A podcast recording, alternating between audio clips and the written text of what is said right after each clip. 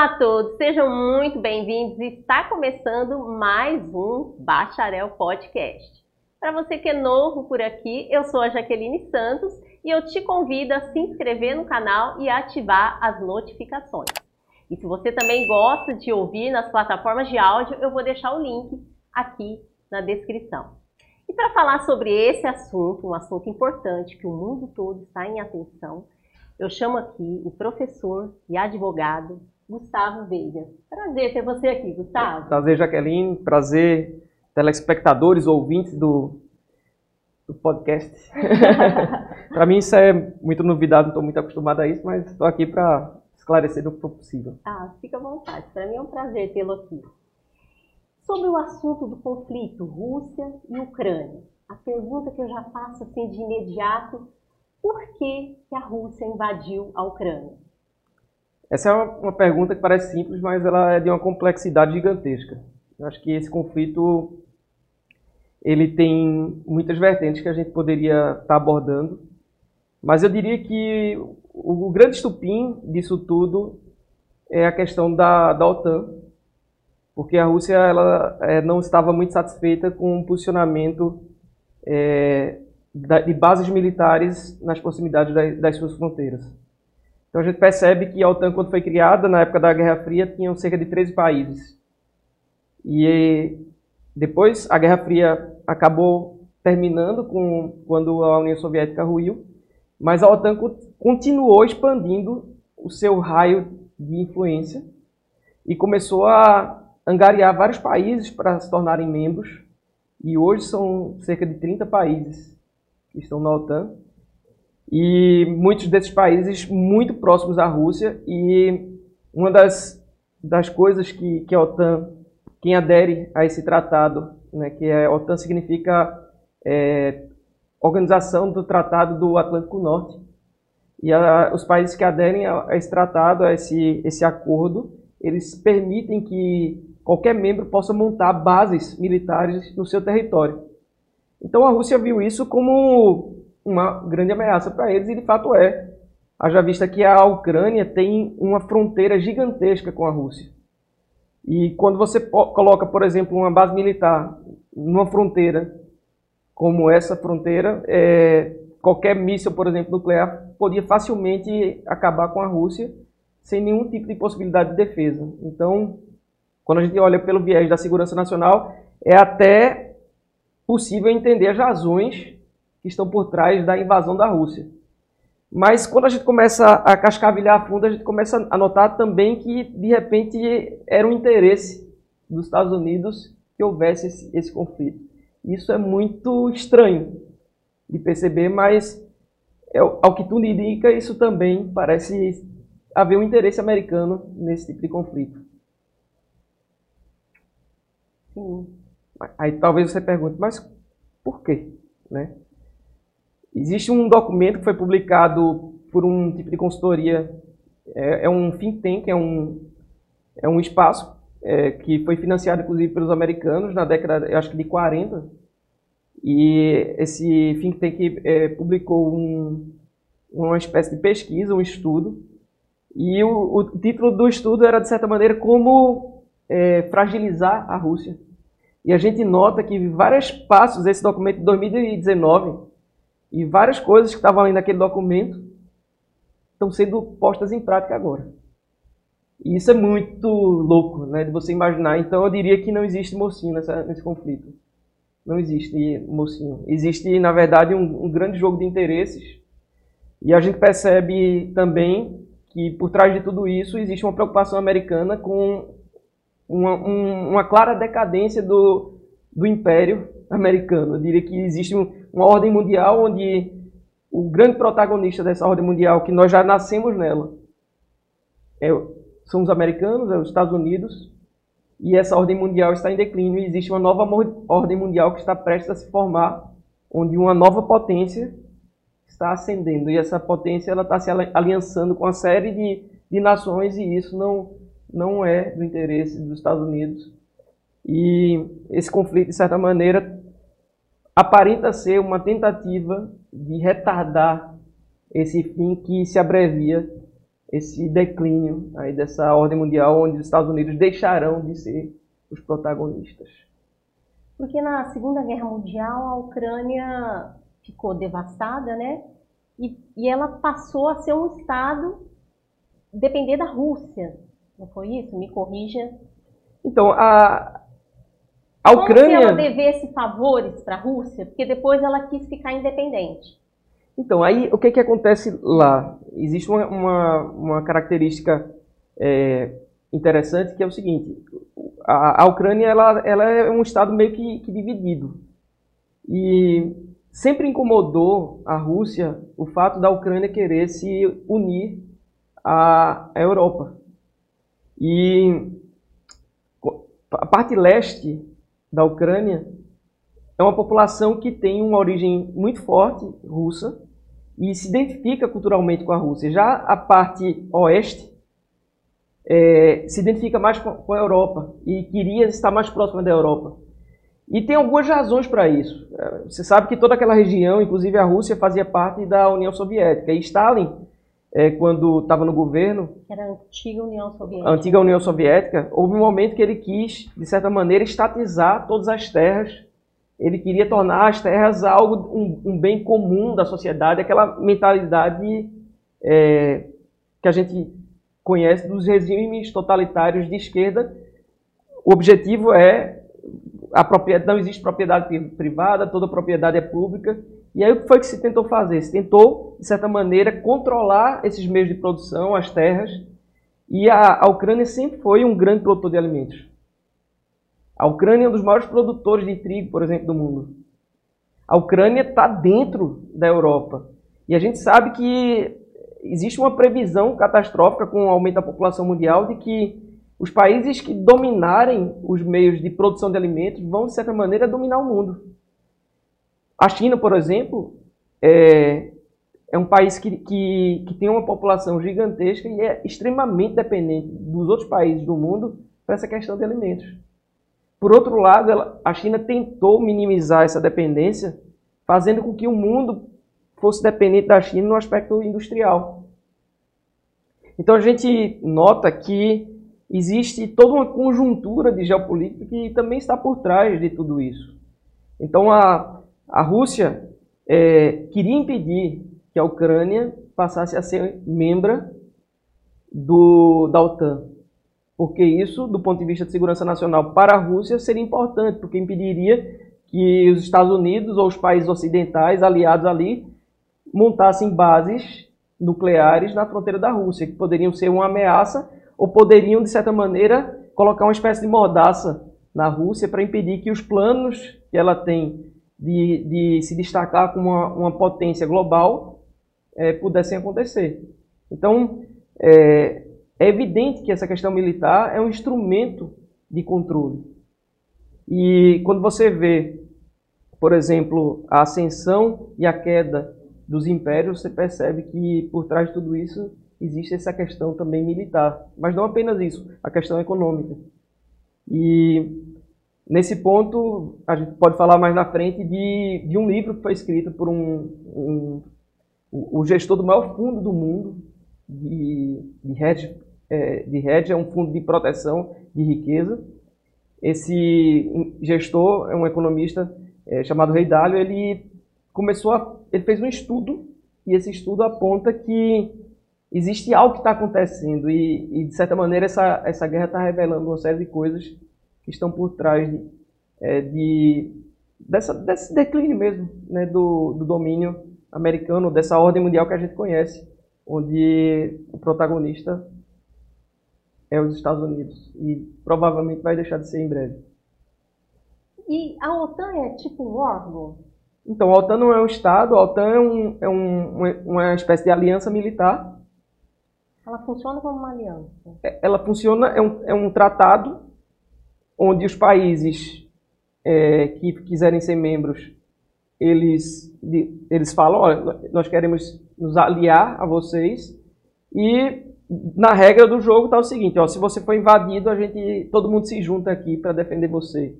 Agora você, seu país vai permitir que a gente instale uma base militar aqui. Mas o propósito mesmo é fazer tipo um uma segurança ali? Então, de certa maneira, o propósito é segurança, sendo que a OTAN só permite que um país se torne membro da sua aliança, do, do seu tratado, se não houver, por exemplo, guerra civil dentro do país. E aí a gente começa a entender, de certa maneira, os movimentos separatistas que começaram a acontecer dentro da Ucrânia. Na verdade, há quem diga que isso tudo é uma estratégia de Moscou para retardar a tendência que existia da Ucrânia aderir a esse tratado. E aí a gente percebe, por exemplo, a Crimeia, por exemplo, que foi depois anexada pelo, pela Rússia já recentemente, é, e aquela região de Donbass, ali que, não sei se vocês notaram, mas no, no momento que a Rússia tomou a decisão de invadir a Ucrânia, que já estava, evidentemente, isso estava planejado já há muito tempo, eles falaram: nós estamos entrando lá para defender os interesses dos cidadãos russos que estão na região de Donbass. É, e aí. Essa região, fica... essa região fica ao leste, mais na, mais na parte norte, assim, do nordeste, assim, do, da Ucrânia. Da Ucrânia, mas é, dentro. Mas dentro da Ucrânia, faz parte do território ucraniano. E essa região começou a, a levantar uma série de movimentos de separatistas, de independência. Mas quando você olha a história da Ucrânia, você vê que isso não é algo novo lá. A Ucrânia sempre foi considerada por Moscou uma espécie de quintal. Então, a Ucrânia sempre foi um produtor importante de alimentos. Então, desde a época da União Soviética, houve uma tentativa de controle. E houve um, um momento, assim, terrível para os ucranianos, nessa época de Stalin, que foi exatamente um, momento em que, quando eles, quando Stalin tentou é, de certa maneira, confiscar as terras e começou a obrigar os camponeses a entregar uma parte da, da colheita para o império, ou para o regime, na verdade, que era um, um regime ditatorial que controlava tudo com viés esquerdista. Essa população começou a sofrer tremendamente, porque ela, essa população começou a resistir a isso. E houve uma questão também climática, é o que se, os estudiosos apontam, e a colheita não foi a contento. De maneira tal que Imagine um Estado extremamente opressor e controlador que chegou na propriedade privada e disse agora tudo é meu e quem vai distribuir os alimentos somos nós, o Estado. E aí esse tipo de, de Estado gigante que controla e que quer, de certa maneira, é, direcionar os rumos da sociedade, um dos principais instrumentos é o controle. E o controle ele se dá em diversos aspectos. É o controle da economia, é o controle dos meios de produção. Então você chega e. Da livre expressão. O controle da possibilidade de você se, se expressar. expressar. Então, toda a imprensa é uma imprensa chapa branca, né, estatizada, é, e que, de certa maneira, os rumos do que é conversado, tudo é controlado pelo Estado. Toda a informação que sai dali é, é a informação que o Estado quer que saia. E quando a gente olha para os nossos dias, de certa maneira, a, as redes sociais são uma ameaça. Muito. Porque antes, por exemplo, aqui no, no Brasil, o que os meios de comunicação de massa falavam, nós brasileiros tínhamos como sendo a verdade absoluta. É. Os, o, a mídia, aquela mais tradicional, né? Sim. Né? Da, e, da TV aberta. Sim, e hoje a gente começa a ver que não é bem assim. É, né? Que tinham muitos interesses. Inclusive, a gente consegue notar que muitos desses meios de comunicação eram completamente dependentes do Estado. Então, o poder que estava ali controlando financiava, através da compra de, mídia, de espaço publicitário, esses órgãos de, de comunicação. Tudo comprado. E os órgãos de comunicação, evidentemente, militavam de uma forma, às vezes descarada, às vezes muito sutil, em favor daquele time que eles queriam que vencesse. Mas o fato é que todos os times que estavam disputando ali, é, muitas vezes, uma eleição, eram times que, de alguma forma, quem vencesse estava bom para eles. E a mídia social, de certa maneira, possibilitou que novos jogadores né, surgissem no cenário e que não estavam dispostos a continuar sendo reféns de uma estrutura de comunicação que queria controlar os rumos do Estado, né? E isso incomoda. O problema é que esses, esses meios também alternativos de comunicação começaram também a ser controlados por um tipo de mentalidade. E é o que a gente nota. Um tipo de mentalidade que, de certa maneira, quer ditar os rumos globais. E muitas pessoas estão sendo perseguidas. Né? É o que a gente também assiste. E, de certa maneira, ao que aconteceu recentemente com a aquisição do Twitter pelo Elon Musk pode sinalizar uma mudança importante nesse, nesse mundo. Então, assim, são muitos fatores, é, é um assunto extremamente complexo. Complexo, é. Mas a, o que a gente percebe é que existem muitas razões. Mas voltando à questão da Ucrânia, a gente nota então que haviam, havia muito interesse, por exemplo, de Moscou, que, que não houvesse paz no país, que houvessem movimentos é, separatistas. E como a Ucrânia sempre foi considerada uma espécie de, de quintal de Moscou, então muitos presidentes ucranianos eram presidentes que eram apoiados por Moscou. E na história recente da Ucrânia, um desses presidentes, por exemplo, foi um presidente que eu não recordo o nome, mas ele ascendeu ao poder e ele se recusou a, a fazer um acordo com a União Europeia. O que foi antes desse? O que foi antes, Na antes desse. do anterior, né? E o que foi que aconteceu? Uma grande parte da população, que era uma, uma, uma eu diria que talvez seja a maior parte da população com uma, uma população pró-Europa, se rebelou de tal maneira que esse presidente ele, ele caiu, ele não conseguiu suportar. E aí, de certa maneira, a gente sabe que não tem inocente, não tem mocinho nessa história, começou a haver um grande movimento, é, inclusive da Europa, do Ocidente, para que ascendesse ao poder na Ucrânia um presidente que pudesse ser, de certa maneira, pró-Europa ou pró-Ocidente. E esse presidente atual ucraniano, de certa maneira, é isso. E a gente percebe algumas coisas engra engraçadas. Quando você começa a olhar de uma forma mais crítica, é, o que se fala é que houve uma série de TV que se tornou muito popular lá na Ucrânia, onde um professor de história se tornou presidente. E ele era Da Ucrânia. programa, né? E o, o protagonista, o ator principal dessa série é exatamente o Zelensky, esse presidente aí. É. E aí, do nada, esse, depois dessa série que fez um sucesso absoluto em toda a nação, de repente, o principal ator dessa série, que na série era um, um historiador, um professor de história, e ele veio a se tornar presidente e fez e salvou o país, né?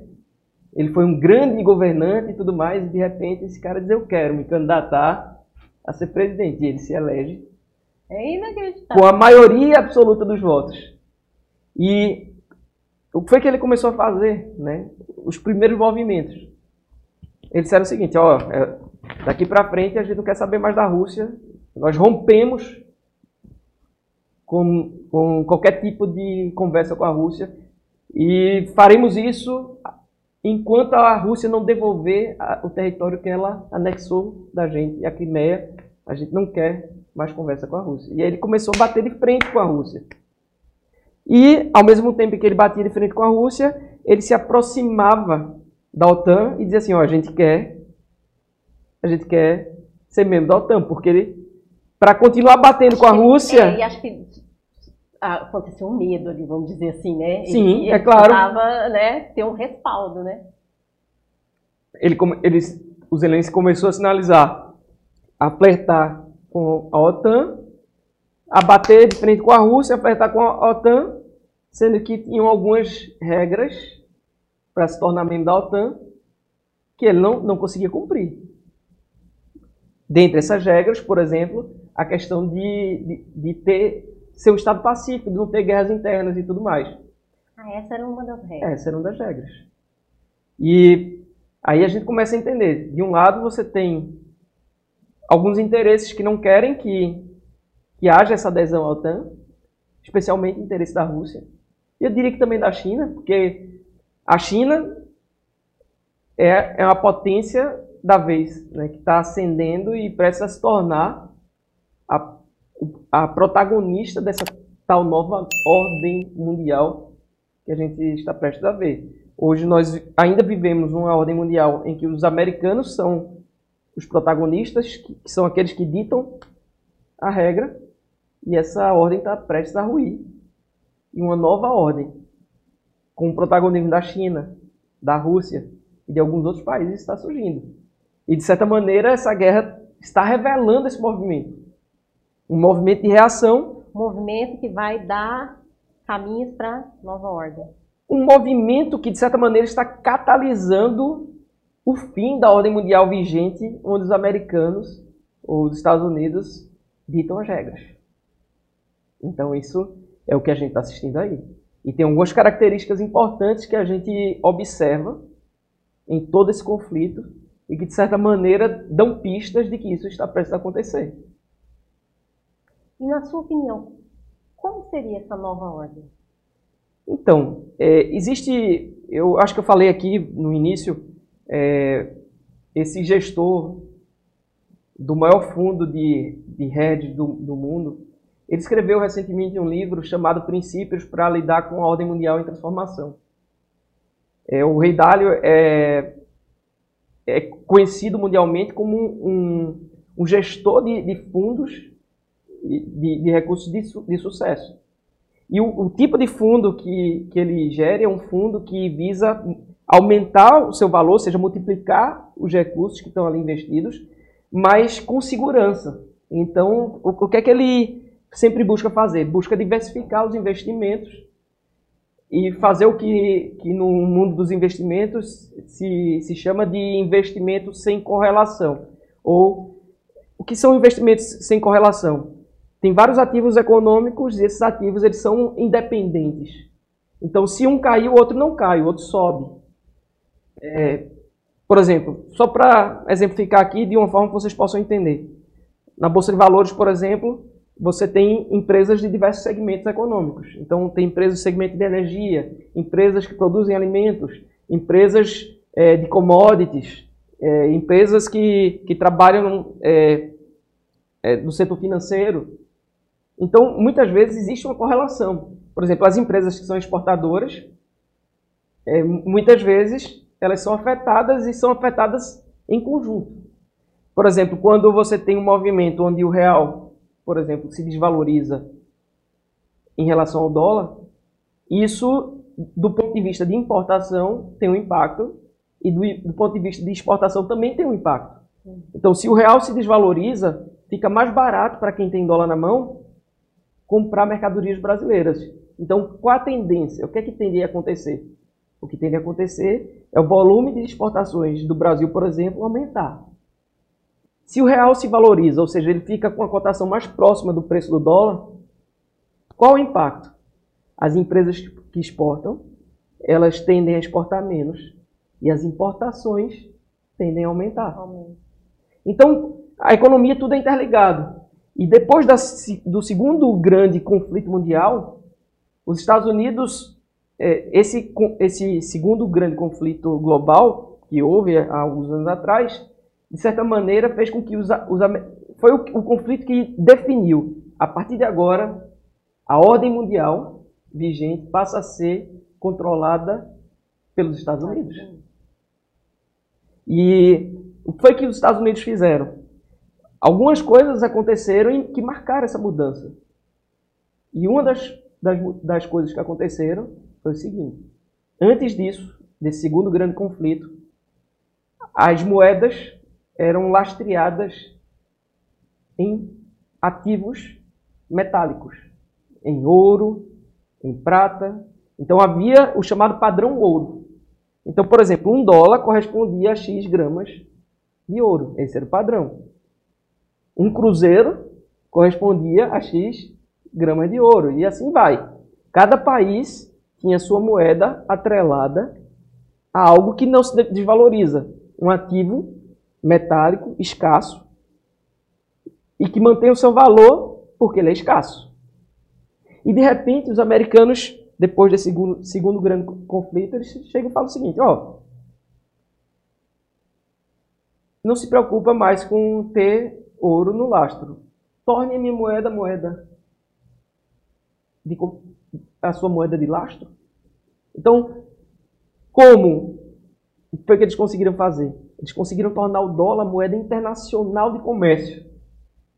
Então, para você comprar alguma coisa fora do seu país ou para você vender, para você receber primeiro, você tem que converter seu dinheiro em dólar. É, tudo é, é tem a base o dólar. O dólar. É. E aí, por exemplo, o mundo inteiro era. Desde que eu me entendo por gente. Isso assim, aí. É, é, é. Nós já nascemos nisso. Já, já nesse caminho a gente nasceu. É, havia uma dependência, ainda há, uma dependência muito grande do mundo, uma dependência do petróleo. E o que foi que os americanos conseguiram fazer? Conseguiram, é, com os grandes produtores de petróleo, que, criar o chamado petrodólar, que era o seguinte: só se vende petróleo em dólar. Então, durante muito tempo foi desse jeito. Sendo que, além disso, tinha um sistema internacional de pagamento chamado Sistema SWIFT, onde a maior parte das instituições financeiras do mundo, se elas quiserem participar desse jogo de, de comércio internacional, elas precisam estar plugadas nesse sistema. Então, por exemplo, quando um brasileiro faz uma transferência de dinheiro para um um filho, por exemplo, está estudando nos Estados Unidos, ou estudando na Europa, ou estudando na Ásia, seja onde for. Qualquer lugar. Como é, o que sistema eles precisam usar para fazer essa transferência? Esse sistema é controlado pelos americanos. É. O sistema de pagamento. Sendo que o que é que os americanos faziam? Eles utilizavam isso como instrumento de controle.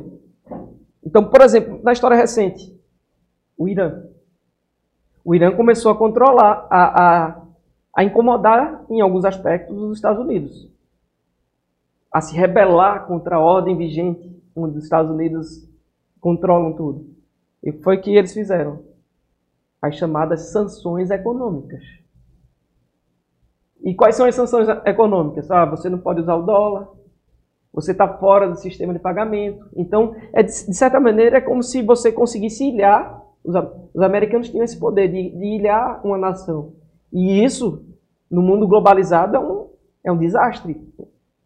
Uma nação ficar completamente ilhada. É, sem essa dependência, né? É, é, na, na, verdade, é, as nações são dependentes do dólar para as trocas internacionais e do sistema de pagamento que, que foi criado. Que rege todo. Para poder receber dinheiro de fora, para ter acesso ao, ao, seu dinheiro que está fora. Porque muitas vezes o que acontece? O país deixa, deixa, por exemplo, o Brasil tem contas no exterior. As empresas brasileiras possuem conta no exterior, as empresas brasileiras que trabalham com exportação. Agora você imagina o seguinte: se, se o Brasil pega, se rebela contra os Estados Unidos e os americanos falam, a partir de agora você não pode mais usar nosso sistema de pagamento. O que é que isso significa na prática? Significa que as empresas brasileiras vão sofrer tremendamente. Elas vão ser terrivelmente impactadas por esse tipo de sanção. Por quê? Porque todo o recurso que elas tiverem fora, elas não vão ter acesso. Então, o que é que isso acontece na prática? Isso vai fazer com que as empresas quebrem. Então, o que foi que aconteceu? Voltando agora para o cenário da, dessa guerra toda. Dessa Quais foram as primeiras sanções que os russos receberam? As sanções. O presidente americano chega e diz assim: a Rússia pagará muito caro pelo que está fazendo. E todo mundo, muita gente, os inocentes imaginavam, não vai pagar caro porque o americano vai entrar na briga e vai brigar. Mas ninguém é doido de brigar com a Rússia, do ponto de vista militar. Porque a Rússia é uma das maiores potências é, nucleares do mundo. Então não é brincadeira. A Rússia vem se preparando há muito tempo para isso, gente. Então não é uma, não é só uma questão militar.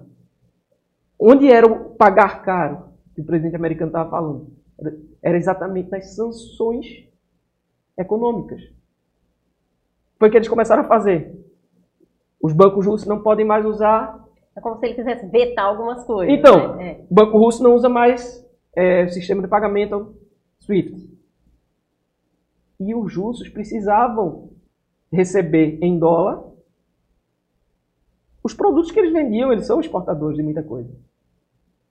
Mas como a Rússia se preparou para isso, a gente começou a assistir algumas coisas interessantes. Então, como foi que a Rússia se preparou, né? É isso que eu ia perguntar. Como foi que ela se preparou? Primeiro que a Rússia é um grande produtor de, de petróleo e gás. E é um país grande, né? É um país com dimensões continentais, um grande produtor, um dos maiores produtores do mundo de petróleo e de gás. E ele, a Rússia começou a gerar na Europa uma dependência desses produtos energéticos russos. Então, eles fizeram um gasoduto. Mas não apenas o gasoduto, porque esse gasoduto que alimenta, um dos principais gasodutos que alimentam a Europa com gás, e a Europa é completamente dependente desse gás, é um gasoduto que passa por dentro da Ucrânia. Então, o que foi que eles começaram a fazer? Eles começaram a criar novos gasodutos que iam por via aquática. Então, não tem um só gasoduto, tem vários gasodutos. Por quê? Porque, como provavelmente a Rússia já pensava em voltar a controlar a Ucrânia, a Ucrânia também depende, a economia ucraniana depende muito dos repasses financeiros da Rússia. Porque como esse gasoduto passa por dentro da Ucrânia, para alimentar a Europa, a Ucrânia fica com a fração de tudo aquilo que, que é movimentado ali dentro daquele gasoduto. É como se fosse o seguinte, você usa o meu território para passar o seu gasoduto, agora você vai ter que me pagar. Sim. Então, grande parte é, dos recursos que a Ucrânia possui são provenientes desses pagamentos russos pelo que passa dentro do gasoduto, dentro do território ucraniano. E foi que a gente assistiu hoje, dia 27, né? Daí as notícias estão estampadas aí. A Rússia corta o gás para alguns países ali que estavam Olha. querendo se juntar com a Ucrânia. Então já cortou. Cortou hoje. Mas a Europa continua sendo abastecida com gás. Porque a, a Europa não tem como abrir mão do gás russo. Então, o que foi que aconteceu? Por exemplo, quando houve esse movimento é, da Europa e dos Estados Unidos de impor sanções comerciais e econômicas para a Rússia, e dentre as principais sanções estava exatamente desplugar a Rússia do sistema de pagamentos, começou a haver um problema. E qual era o problema? A Rússia tinha que receber o gás. Ela disse: beleza, vocês estão me tirando aqui do sistema de pagamento, agora como é que vocês vão me pagar? Porque eu estou fornecendo algo aqui para vocês. Então é o seguinte: daqui para frente, você vai me pagar não mais, eu não quero mais receber em dólar. Eu quero que vocês paguem o que vocês estão recebendo da minha parte de produto com a minha moeda. Porque a minha moeda tem algo por trás. A minha moeda é lastreada em algo de verdade. Mas o dólar não. E aí, esse movimento que a Rússia fez expôs, eu diria que a maior fragilidade atual dos americanos. Que é exatamente a fragilidade da sua moeda. Que até então era forte, né? Todo mundo via como a moeda mais forte. Sim. Sendo que o que é que os Estados Unidos fizeram com isso? E agora a gente pode voltar um pouco naquele livro que eu estava falando, os princípios para lidar com a ordem mundial em transformação do Ray Dalio lá. O que ele fala é o seguinte, é que foi que ele observou que haviam ele que conseguiu criar um modelo para conseguir prever a ascensão e o declínio das ordens mundiais. Então o mundo já vivenciou várias ordens mundiais. Houve um momento em que os holandeses eram os protagonistas da ordem mundial em seu tempo. Aquele período, por exemplo, em que os holandeses controlaram Pernambuco e teve o chamado Brasil holandês, onde Recife era protagonista desse movimento. Havia a chamada Companhia das Índias Ocidentais, que, que foi uma instituição criada pelos holandeses. E qual era o objetivo dessa, dessa instituição? Era, de certa maneira, controlar os rumos do comércio global. Então, eles controlavam os rumos do comércio global através do controle da logística, das exportações. A moeda holandesa tinha um protagonismo muito grande e houve um momento em que esse império ele ruiu. E novos impérios foram surgindo. Depois teve o Império Inglês. Os ingleses controlavam tudo. E tinham várias colônias inglesas, inclusive lá na China, perto lá da China, Hong Kong, por exemplo. É. E o que é que os ingleses faziam? Os ingleses controlavam os rumos da economia global. Eles eram os protagonistas da ordem mundial vigente. E depois esse império inglês, ele também ruiu e surgiu um novo império. O império onde os americanos passaram a ser os protagonistas. De maneira tal que o rei Dário lá, na tentativa de prever os rumos ou prever o que iria acontecer no futuro para proteger os recursos que ele gere, ele começou a estudar esses impérios, ele começou a perceber que haviam padrões. É como se a história se repetisse com pequenas variações. Então, como ele já nasceu no Império ou numa ordem mundial em que os americanos são os protagonistas, são quem ditam as regras, ele precisou estudar o passado para tentar entender o que está acontecendo.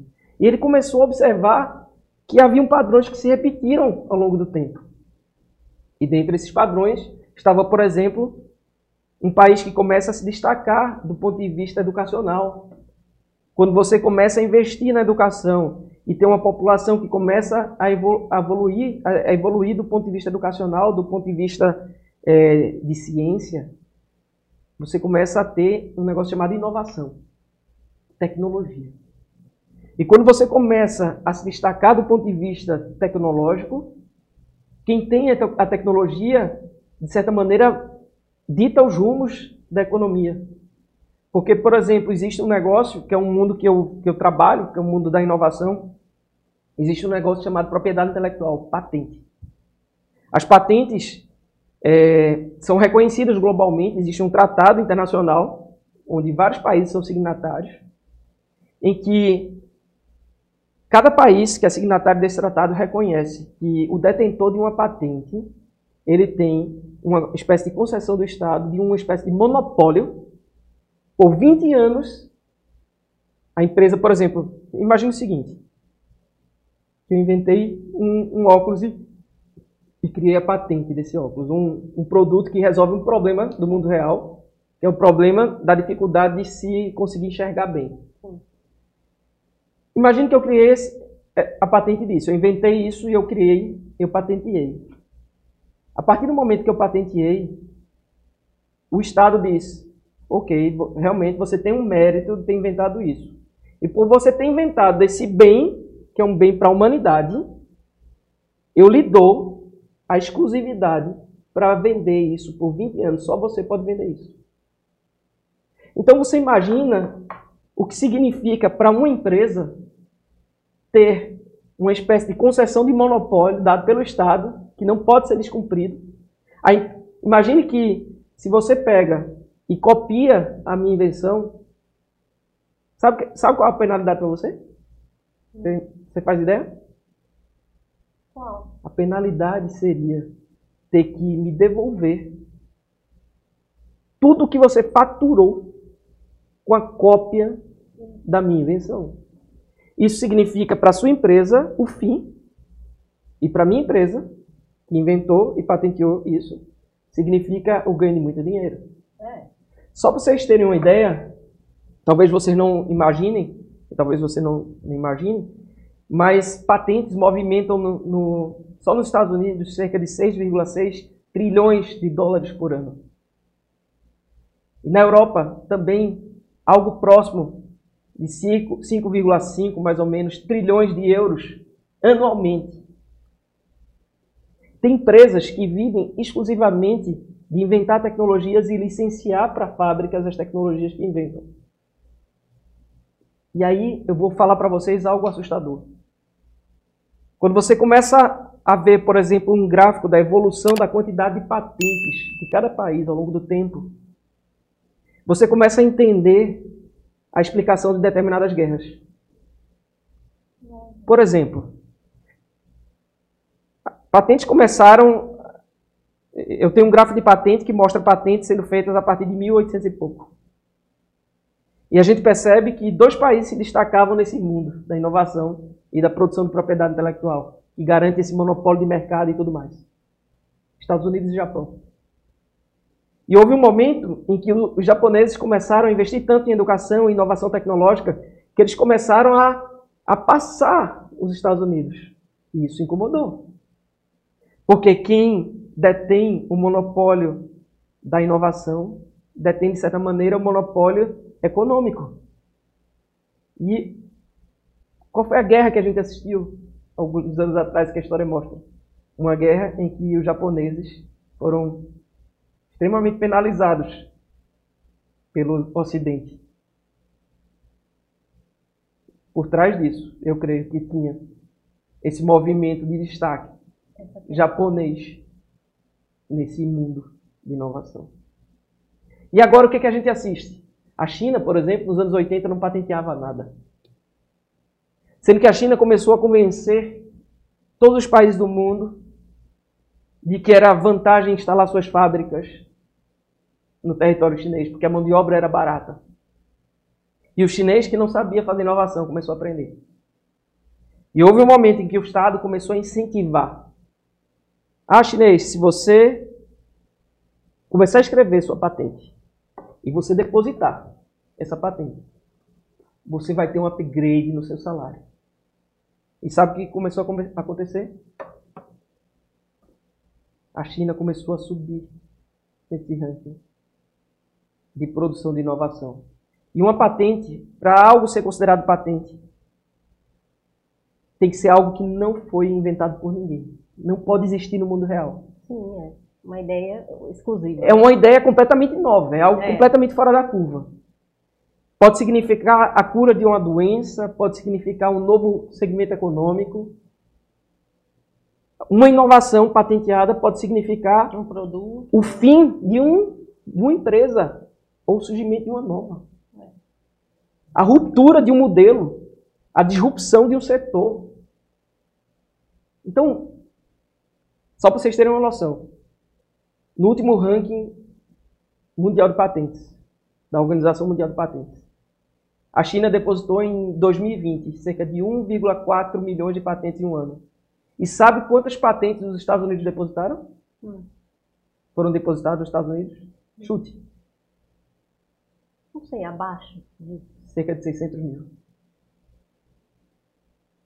Ou seja, hoje a China, em termos de patentes, ou seja, produção tecnológica de coisas que não existem ainda no mundo real, que vão passar a existir, coisas que estão sendo desenvolvidas, que representarão o mercado econômico do futuro. A China tem mais do que o dobro dos Estados Unidos em termos de Superou. produção de inovação. E o mais assustador, o mais assustador sabe o que é?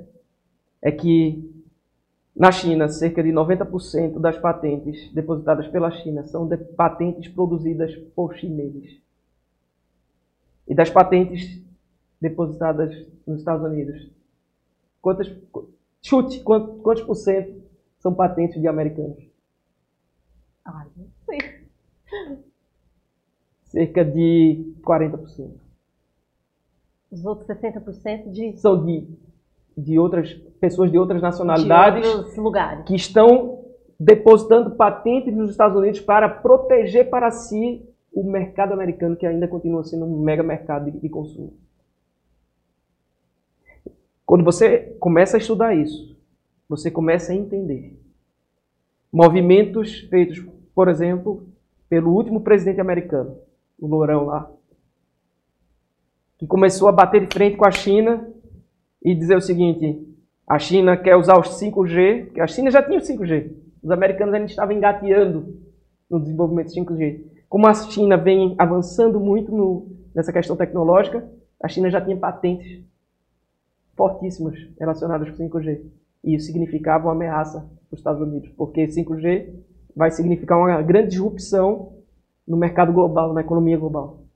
E o americano começou a dizer, o Lourão lá, olha, a China, tá, a China está querendo usar o 5G dela para espionar a sua nação. Não use o 5G da China. Use o 5G dos Estados Unidos. Ou ele começou a dizer também outro movimento muito claro dele que eu percebi. A China tem violado as patentes americanas.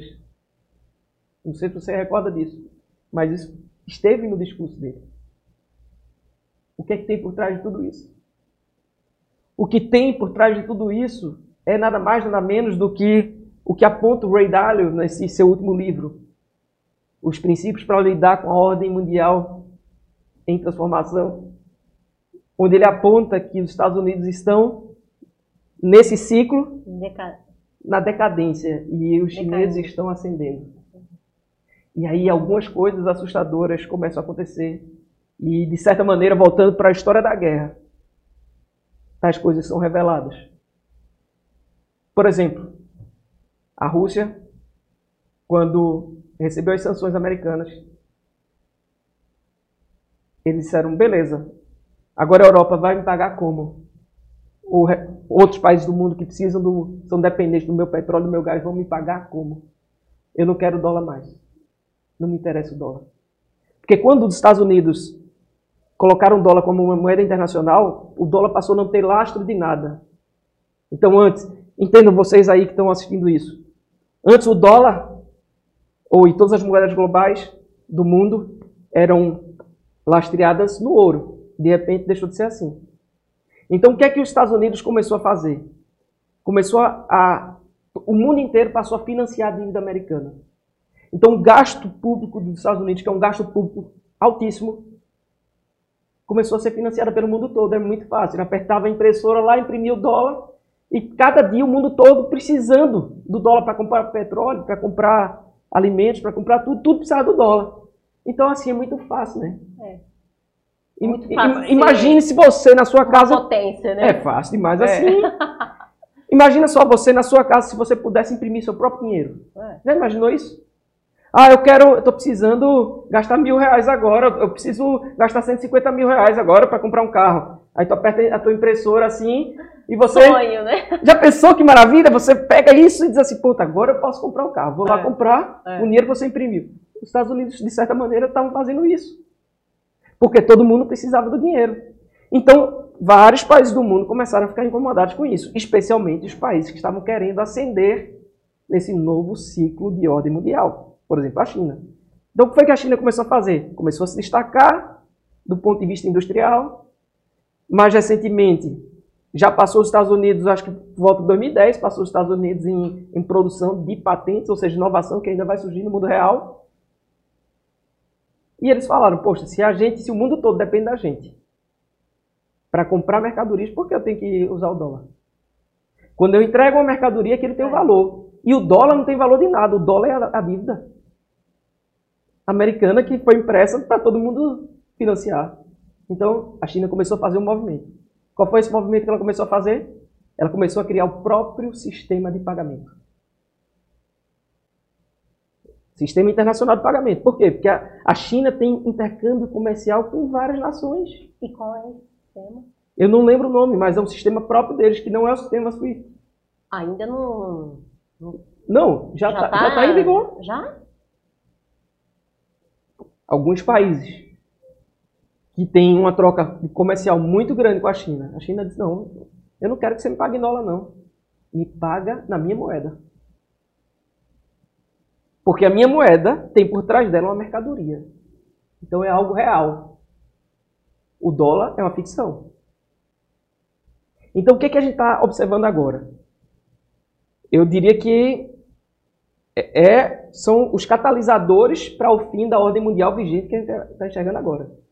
É a diminuição do uso do dólar como moeda internacional de troca. Ou a moeda internacional do comércio. Então a China, por exemplo, começou a comprar petróleo pagando na moeda dela. E não mais no dólar. Então o dólar começou a se enfraquecer. E outro movimento incrível que a gente observa ao longo do ano, se você puder pesquisar isso, você vai perceber. Se você olhar o, o movimento da China e da Rússia, por exemplo, na aquisição de ouro e na diminuição do dólar. É algo é, assustador. O pessoal, tá, o pessoal tá meio assim. Não, é algo assustador. Se você olhar, eu, eu vi um, um artigo há um tempo atrás que mostrou que acho que foi 2019 ou 2020, a Rússia e a China compraram o maior volume de ouro que já foi comprado em toda a sua história. Por que isso? E aí, voltando ao conflito atual, a gente percebe que a Rússia já vinha se preparando para isso.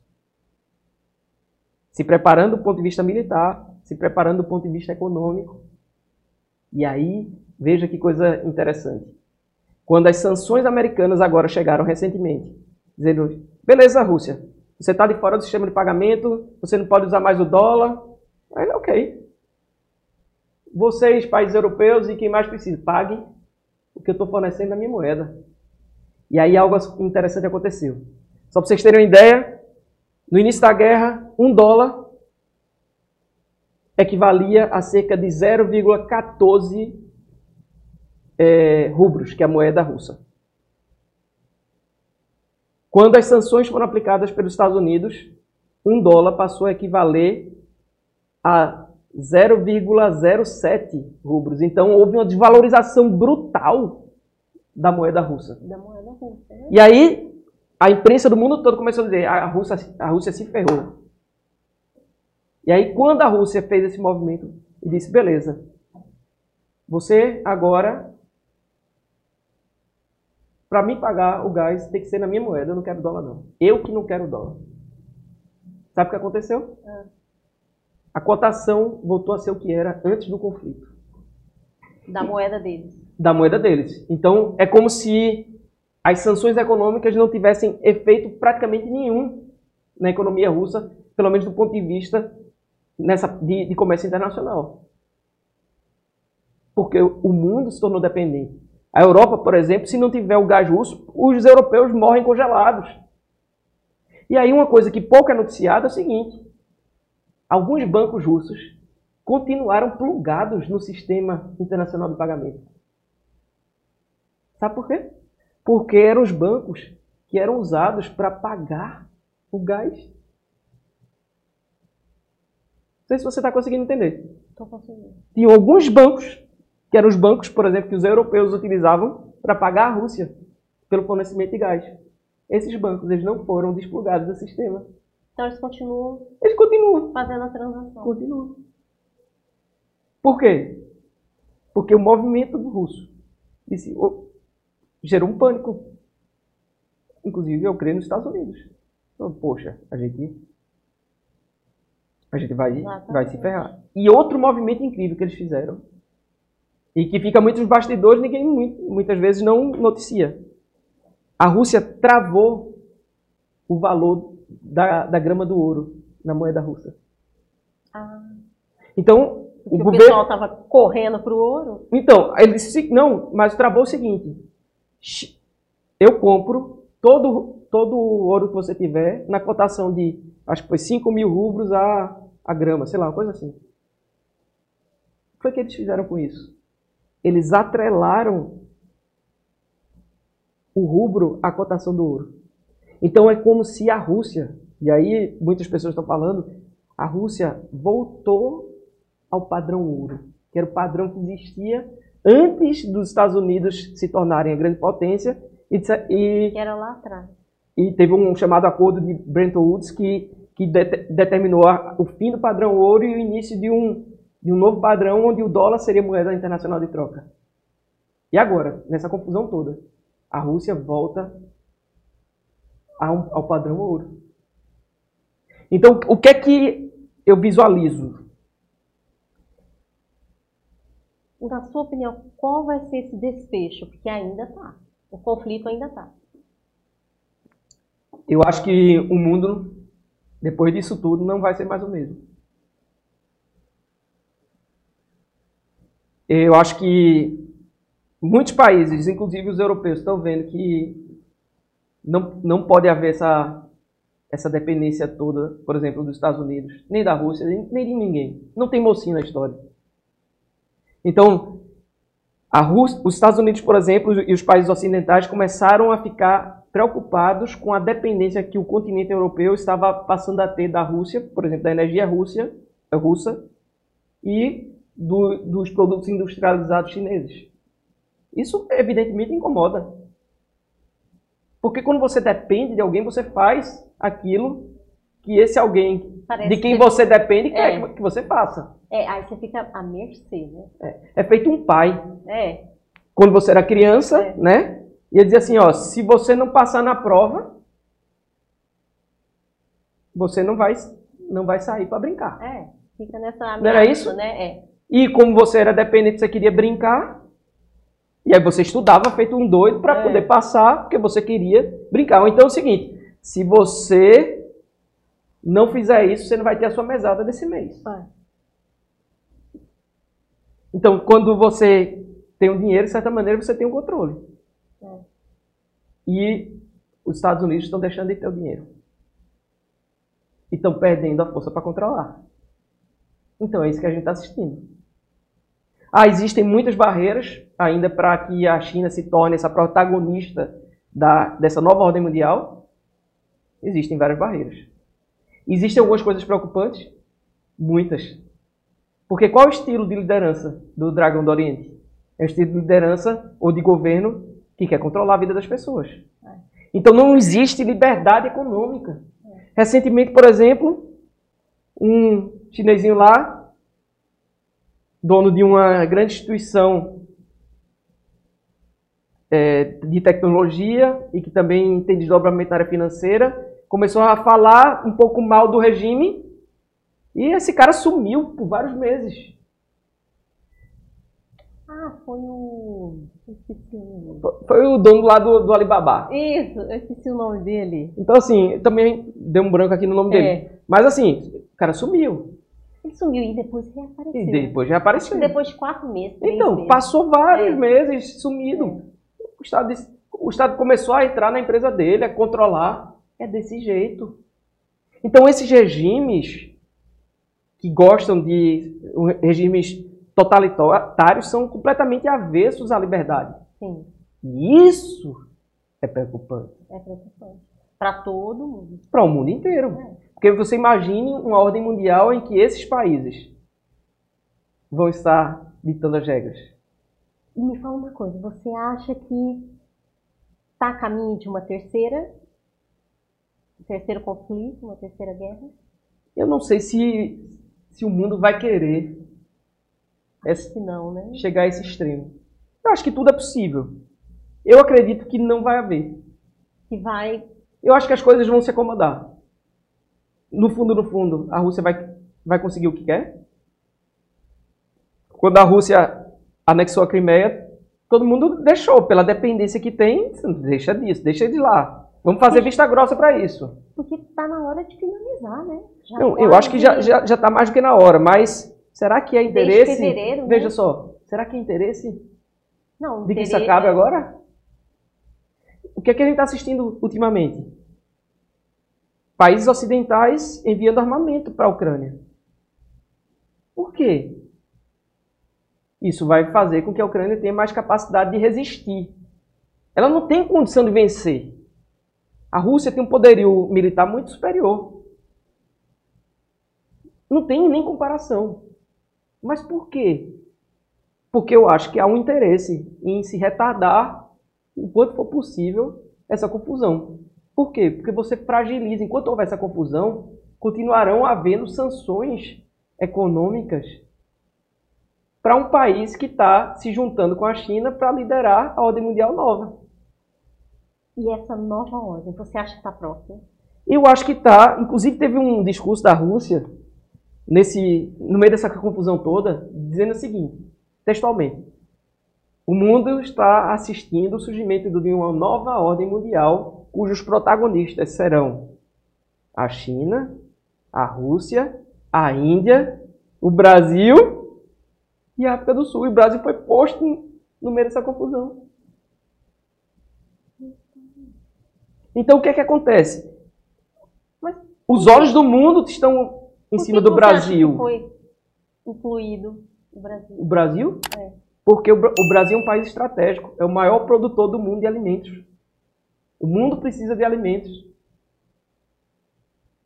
Quando você tem uma ascensão de, um, uma potência, o Rei Dário fala muito bem disso, ele, ele mostra, por exemplo, que existe, no, no momento de ascensão, existe um, um momento de pleno desenvolvimento, de pleno emprego, de fartura abundante na nação. E aí a população começa a viver aquele momento de, de felicidade plena, vamos dizer assim. E já não começa, já começa a não aceitar os, por exemplo, o tipo de trabalho que tinha antes, não começa a sujeitar determinadas coisas, começa a querer ganhar mais para sustentar um padrão de vida diferenciado. E chega um momento que a, acontece, por exemplo, o que aconteceu com os Estados Unidos, as fábricas começam a, a se mover para outro lugar. E aí, quando as fábricas se movem para outro lugar, o país passa a ser mais importador do que exportador. E quando isso acontece, quando o país importa mais do que exporta, existe na economia um negócio chamado déficit da balança comercial. Então o país começa a ser mais devedor do que credor. E isso é complicado. Então, quando um país é mais devedor do que credor, imagine você na sua casa. Imagine que você está devendo em todos os cartões. Sua vida passa a ser um tormento. Porque você deve mais do que você ganha. Exato. Então, assim como na, na finança pessoal, você precisa fazer um esforço para ganhar mais do que você gasta, nas finanças de uma nação é a mesma coisa. O país precisa receber mais do que gasta. E o que, é que começou a acontecer com os Estados Unidos? E isso é uma das razões do declínio. E o que foi que aconteceu também com as outras nações que já foram protagonistas de ordens mundiais e também perderam o seu protagonismo? Houve um momento em que elas começaram a gastar mais do que elas recebiam. E gastar mais para quê? Para tentar sustentar o padrão. Uhum. Então, por exemplo, um país que começa a se destacar globalmente, como os Estados Unidos, que é a história que a gente conhece, a gente já nasceu nessa ordem. Sim. Eles começaram a se envolver em, em conflitos em outros lugares, em guerras. Guerra é caro para se fazer. A guerra no Iraque, a guerra lá no Irã, a guerra não sei aonde, a guerra na Síria. E aí você começa a aumentar o seu gasto público, sendo que quando você tem uma moeda, que é a moeda principal de comércio, fica fácil até sustentar isso. Você aperta a impressora e você exporta esse gasto para todo mundo. E quando isso deixa de existir? E é o que a gente começa a perceber agora acontecer. Então, essa guerra está revelando essa fratura. Porque os países estão vendo que não podem depender do dólar. Os países que estão ascendendo nessa nova ordem mundial começam a, a ter um protagonismo maior e dizer assim: use agora a minha moeda. Eu quero, eu estou te dando algo real, me paga na minha moeda, que a minha moeda é real. A minha moeda tem um lastro. Tem um lastro na commodity, a minha moeda tem um lastro no metal precioso, mas o dólar não. O lastro do dólar é a dívida americana. Então, o que, é que a gente está prestes a assistir? Uma mudança total. Uma nova ordem. Uma nova ordem mundial que está surgindo. E muitas coisas vêm aí pela frente. Com certeza. A ONU, por exemplo, projeta uma elevação do, do preço em todo o mundo dos alimentos em mais de 20%. Os países do mundo inteiro estão tendo uma inflação altíssima. O Brasil, por exemplo. Os Estados Unidos está tendo a maior inflação que dos últimos não, anos. Tudo, a gente está notando, tudo está subindo. Tudo está subindo por quê? Porque se não bastasse a guerra, houve antes da guerra um negócio chamado pandemia. É. E o que foi que a pandemia fez? A intenção era quebrar tudo, né? A pandemia chegou quebrar e disse assim: olha, para conter. Todo mundo em casa. Para conter esse negócio, as empresas não podem funcionar. É. Para conter isso, todo mundo tem que ficar em casa. É. E aí começou a haver um problema sério em toda a cadeia global de suprimentos. E existe uma coisa que pouca gente está tentando. A China, como vocês sabem, fechou tudo para conter a pandemia. Depois, o mundo continuou vivendo normalmente, depois o mundo começou a fechar. Brasil, um monte de governador, né? Fica em casa, aquela É. coisa toda. É, Estados Unidos fica em casa, todo mundo fica em casa, na Europa fica em casa. é. E esses países deixaram de, de produzir. E a China, como co- começou a retomar, Fez toda lá uma estratégia, fez né? toda uma estratégia, ela começou a voltar a fornecer, a contar gotas, É, produtos industrializados para o mundo. é, E o mundo fechado. é. E o que é está acontecendo agora? Agora ela recuou um pouco, né? Agora ela está fechando de novo. É, O epicentro da pandemia agora passou a ser o dragão oriental. é. E nesse epicentro pandêmico aí, existe uma dependência do mundo todo dos produtos que eles fazem.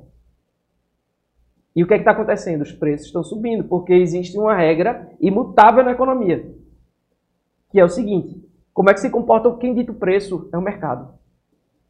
E como é que o mercado dita o preço? Quanto maior a oferta, menor o preço. Quanto menor a oferta de um produto, maior o seu preço. Porque o ouro não se desvaloriza, porque a oferta de ouro é pequena. O ouro é algo escasso. E quando os produtos industrializados começam a faltar nas prateleiras, o que é que acontece? O preço sobe. Porque tem mais gente querendo comprar do que a gente querendo vender. Isso funciona para tudo. Mercado financeiro, na bolsa de valores, é tudo a mesma coisa. E agora, na guerra da Ucrânia, os maiores produtores mundiais de trigo, que não vai poder colher, Por isso que o pão aumentou, né? não vai poder colher o trigo. É. O que, que vai acontecer?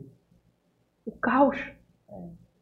Então, essa invasão da Ucrânia, não sei se é algo programado ou não, mas na verdade eu creio que ela vai alavancar uma mudança na ordem global.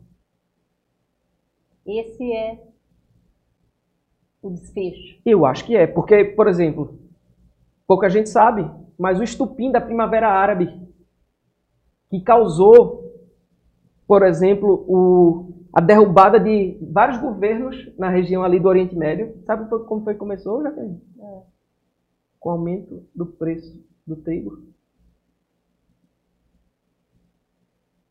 E Esse aumento do preço do trigo causou a morte de uma pessoa que se revoltou lá, não sei como foi, e isso gerou uma comoção que fez com que houvesse um movimento da população, um movimento popular de revolta, de, de rebelião contra a, a ordem vigente, entre aspas, ali naquele, naquela região, e vários governantes começaram a cair, a perder o poder.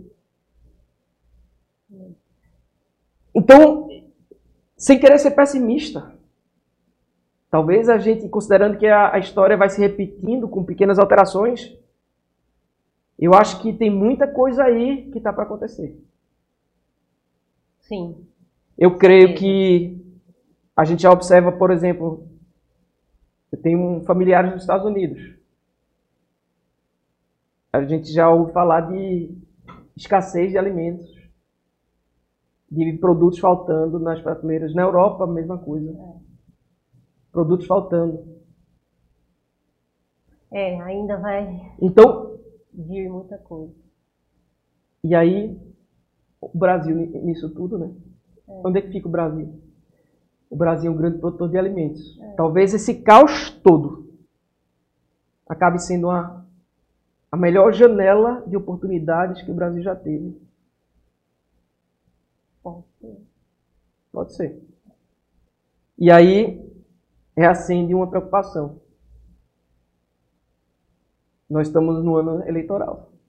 É. E existe claramente duas propostas diferentes em jogo. É.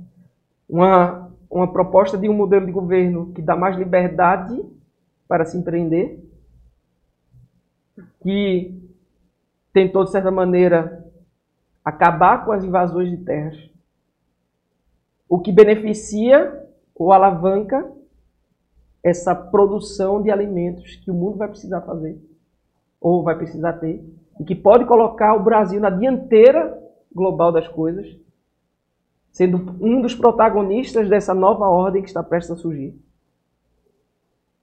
E de um outro lado, a gente tem um outro modelo que quer exercer controle sobre a vida das pessoas, que quer estimular o surgimento de movimentos sociais que querem controlar a terra ou promover é. uma tal reforma que era uma reforma fake, porque as pessoas invadiam as terras, recebiam, nunca recebiam seus títulos de propriedade. Então os movimentos de invasão eram completamente controlados por um por políticos que estavam é. governando e que diziam o seguinte, ó, se tu não fizer né? do jeito que é. eu quero, tu não tu vai ter que sair da tua terra porque tu não tem um título. É. E aí a gente vê um outro modelo em que, por exemplo, a gente assistiu recentemente, que pouca gente fala, a gente vai ver isso na mídia, os títulos de propriedade sendo entregues para pessoas que precisavam de terra de verdade e que nunca tinham recebido o título, mas só agora, como nunca houve, estão recebendo uma quantidade gigantesca. Então, o que, que pode acontecer? Então aí cabe uma reflexão e a gente é. tem que pensar: é. o que, que vai ser melhor para a nossa nação? O Brasil, como vocês sabem, é um país. Eu trabalho muito na área de desenvolvimento econômico. Sim. E o Brasil continua sendo um país muito burocrático. O Brasil é um país que não, não existe muita liberdade econômica. Mas recentemente houve um avanço. Que foi a criação, por exemplo, da Lei da Liberdade Econômica. Que é o seguinte: é, é facilitar a vida de quem quer empreender. É, é tornar mais fácil abrir uma empresa ou fechar uma empresa. Quando você melhora o ambiente de negócios, você acaba favorecendo a atração de investimentos e o desenvolvimento econômico e a mudança social, porque não existe transformação social sem crescimento econômico, sem emprego, sem renda. Então, de um lado, a gente tem dois modelos econômicos muito claros. O modelo estatizante, e a gente sabe que o Estado é ineficiente para fazer qualquer coisa. Por quê? Por que é ineficiente? Porque existe uma, um contingente imenso de gente que quer o Estado dono de empresas. Para quê? Para empregar os seus cabos eleitorais. Para dar emprego para aquele que arrumou voto. Para desviar dinheiro. Para superfaturar compras e, através disso, financiar uma perpetuidade no poder. Essa é a realidade triste que a gente assistiu é. no nosso país ao longo desse tempo. Isso não é privilégio daqui, não, é todo lugar é assim. E do outro lado, existe um, uma outra visão que diz o seguinte: Estado tem que ficar focar naquilo que é essencial, a saúde, a educação, e tem que zelar para que o povo possa se desenvolver economicamente, ser livre, não depender de favores do Estado, não depender de bolsa disso, bolsa daquilo, auxílio é. emergencial, seja o que for. É. Então, de um lado há quem queira a independência e do outro a dependência. É. E aí a gente, o que, é que a gente assiste, voltando agora na, a tal ordem mundial nova? Existe um, um modelo que quer ser protagonista, que quer controlar. Eu tive já no Dragão do Oriente duas vezes, e lá você não pode usar rede social. Não, lá é, nada disso. É bem controlado. Então, as pessoas são controladas. Em Moscou tá, é a mesma coisa, tem muito, muito controle. controle. E isso preocupa. Preocupa muito. Então, assim, eu não sei como é que tá aí o tempo. É muito assunto, né? Vou te convidar aqui para outras vezes.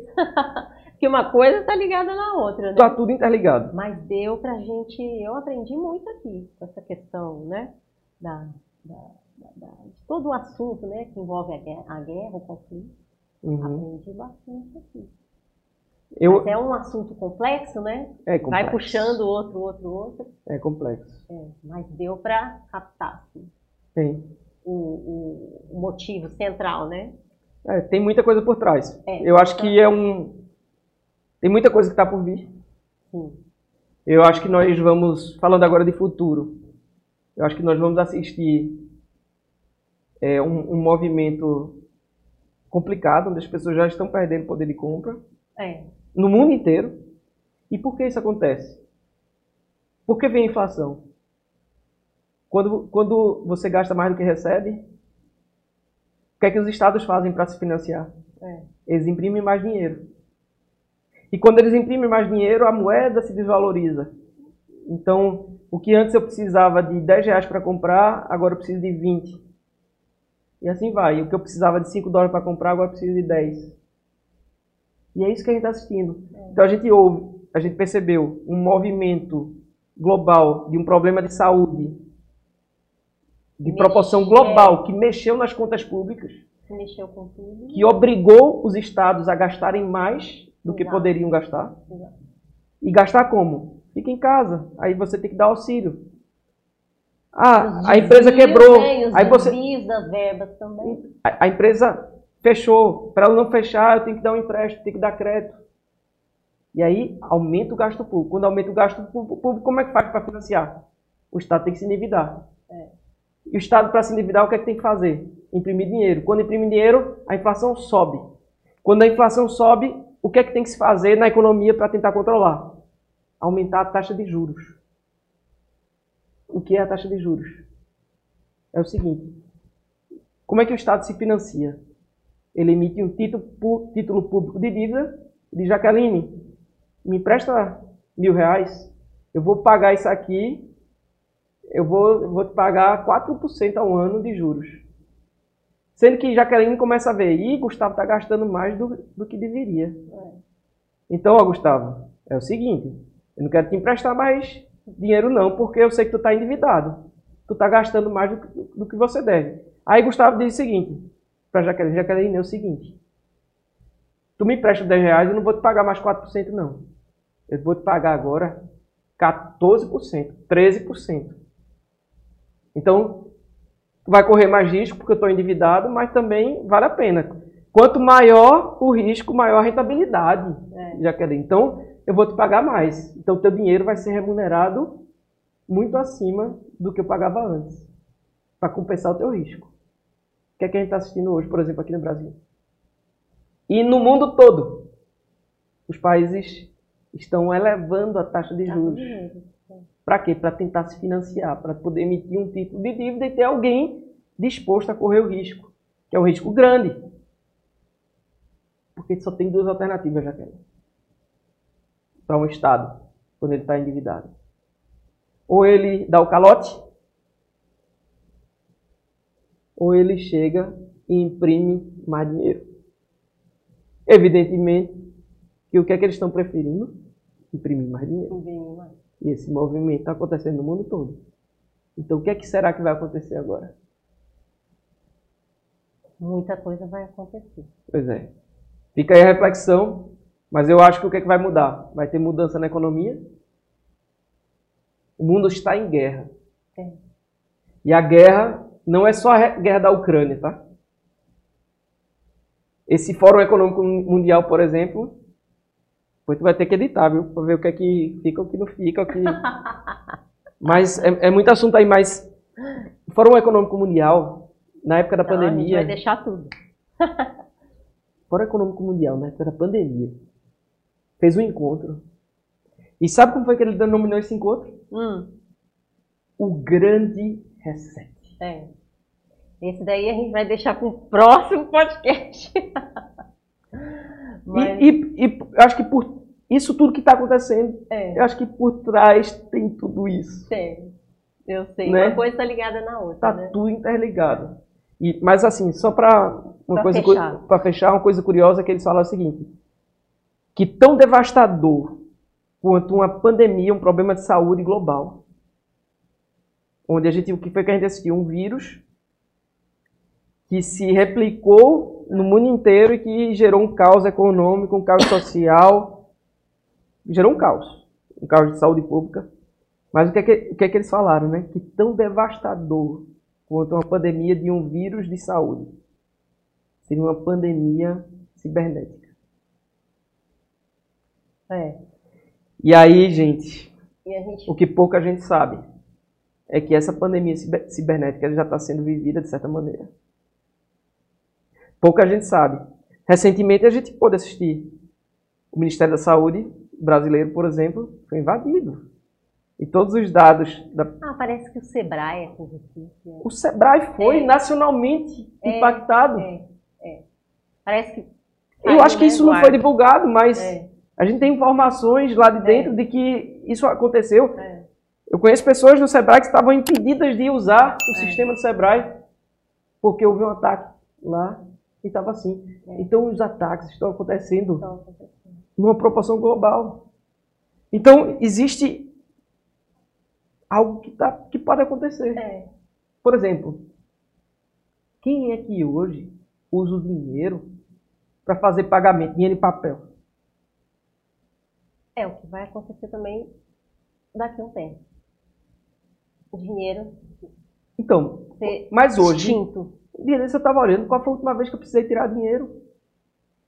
Todo lugar que você vai aceita cartão. Se não aceitar cartão, tem é agora o tal de Pix. É e você faz o pagamento instantâneo.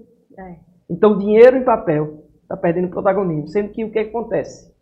O que é que preocupa? E aí, voltando a um cenário em que existe uma expectativa de, de controle sobre as pessoas. O dinheiro em papel é uma válvula de escape. É. Você tira ele, sai de um canto leva para o é. outro. Sendo que, e se você, se não houver mais o papel? Fica aí a. Fica a interrogação. As pessoas. Se não houver mais papel. Começarem a ficar atentas. E né? se houver um ataque que vai tirar do ar seu banco? É. Como é que você vai fazer pagamento? Como é que você vai fazer feira? Como é que você vai pagar o combustível? Aí um pouco mais adiante, você vai vir aqui de novo para continuarmos esses assuntos. Gustavo, mas foi um prazer ter você aqui no podcast. Prazer todo meu. É. Eu aprendi muito e eu tenho certeza que quem ouvir e quem vê aqui no canal vai aprender também. Vai se inteirar de todo esse conflito, de todas essas informações, né, desses acontecimentos. É, é tudo muito preocupante. Para mim também foi um grande prazer. Tá bom. Eu espero que seus, seus telespectadores aí consigam dormir depois disso tudo. Não, mas é sempre bom. Temos que conversar, né, sobre esses assuntos. É, queria terminar com uma frase que é, é o seguinte: é, eu, é, aquilo que nos pega de surpresa, na verdade, é aquilo que a gente nunca tá, não está preparado, o que a gente nunca viveu. Sim. Então é muito importante a gente tentar olhar para o passado, tentar ver aí na história o que já aconteceu e a gente tentar, de certa maneira, se precaver. Então as coisas só pegam a gente de surpresa se a gente nunca viveu, e tem muita coisa que a gente não viveu, né? É. Então tem muitas mudanças que estão para acontecer que a gente nunca enfrentou e daí pode haver de fato uma surpresa. Então eu espero que vocês possam estar preparados, né, para essas mudanças que estão aí para acontecer, que você não perca a fé. A fé naquele que tudo pode. Exatamente. É, Deus é vivo, então é nele que a gente precisa se refugiar nesse momento. Então é importante que a gente não entre em pânico. O mais impressionante de tudo é que de certa maneira, a Bíblia previa, né? Várias dessas coisas estão previa, acontecendo agora. Muita coisa, a maioria. Então, a Bíblia falava que haveriam guerras e rumores de guerra. E tudo isso que a gente está assistindo nada mais é do que o cumprimento, né? De, de tudo isso que está acontecendo. E tem muitas coisas que a Bíblia prevê que a gente está vendo o mundo caminhando para isso, né? Então, que a gente possa ter a esperança em Deus. Porque se a gente for olhar para tudo que está acontecendo, realmente a gente não dorme. A gente fica sem, sem esperança. Fica sem esperança. Fica sem esperança. Mas muito obrigada, Gustavo, pela sua presença. Obrigado. Eu amei. Eu que agradeço. Até e mais. a gente se vê, gente, no próximo episódio. Tchau.